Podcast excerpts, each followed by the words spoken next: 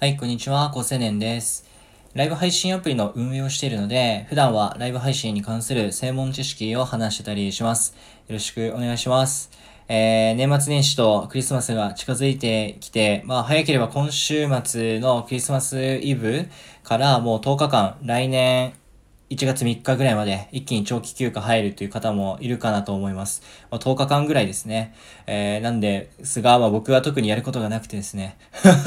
まあそれぐらいの長期休暇を、まあ得たとしても特にやることないんで、まあ実家に帰って、まあ家族との時間をゆっくり過ごそうかなというふうになると思います。やることなさすぎて、実家でまあパソコンカタカタするっていう、まあ日常になりそうなんだけども、まあそのカタカタする間でも、まあ誰かと一緒に時間を過ごすっていうのはとても豊かかなと思っていて、まあ一年ぶりに会う息子が、えっと、いかに賢く、たくましく、えー、志も高くなって成長したかっていうところを両親に見せられたらいいかなと思ってます。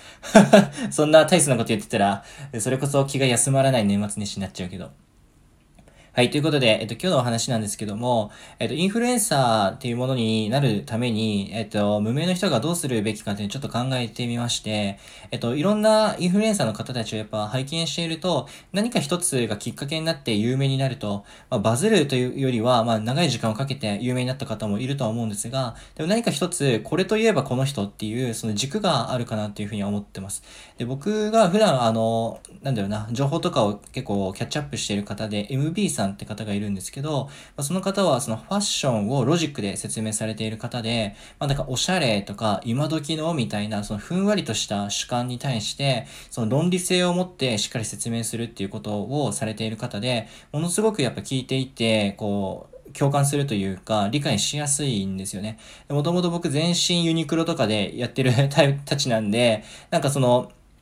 全身ユニクロでいいとなんとなく思ってていたし、言語化はできていなかったけど、なんかそのおしゃれの本質って結局スタイルとかの方が重要じゃねとかなんかいろいろ思ってた中で、その MB さんのロジックとかいろいろキャッチアップしていくと、まあ、なるほどなというふうになるんですね。で、論理性の強いところっていうのは、その再現度があるっていうこと。そのあなただからできたんでしょうじゃなくて、論理性があると客観性があるので、私にもできるとか、えっと、友達にも紹介しやすいっていうところで、まあ、なんか口コミとかにもなりやすいのかなとか思ってたりするんですね。で、そのの MB さんのファッションかけるロジックの何が良かったかって僕なりのなんか分析というか考えたところでいくと、その身近にあるものでまだ論理的に説明できていないものをその論理的に説明するということ。これが多分その世の中の人たちに受け入れられやすいとか、まあ、共感されやすいのかなと思ってて、まあ、他の分野でいくと心理学ですね。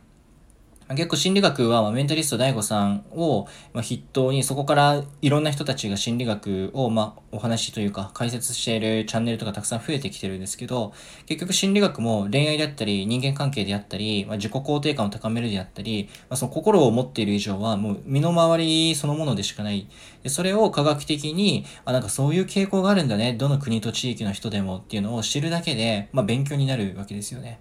だからその身の回りにあるものかけるロジックっていうところで、しっかりとこう説明していく、科学、考え込んでいくってことは非常に重要で、その身の回りのもの、そのファッションとか、心の心理とか以外で何をやっていくかは、多分自分の好きなものっていうものがやっぱ向いてくるのかなという気がしてます。例えば僕とかだと、ライブ配信っていうものとか、まあアプリの UI とかすごい好きなので、そういったものをロジックで、まあ普段話してるんですけど、これがまだまだ、あの、これからさらに身の回りのものになっていくっていう先先読みをしてたりするので、まあ、SNS の次世代型はライブ配信だと思ってるので、まあ、そういうライブ配信がどんどんもっと 5G とかがやってきて身の回りになってきたら、僕のこのロジックというのがもっともっと受け入れられていくかなというふうに勝手に予想してます。なので、身の回りのもので、まだロジックとして、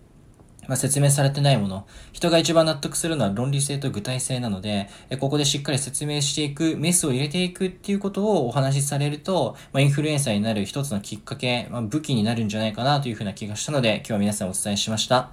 ということで、まあ、普段はライブ配信に関する専門知識をいつも話してたりするんですが、えー、メンバーシップ放送では一番しっかりとした、まあ、丁寧というか、まあ、高クオリティのものをお話ししているので、えっと、よかったらこの説明欄のところにメンバーシップ放送の話書いてあるので、よかったら聞いてみてください。じゃあ、またね。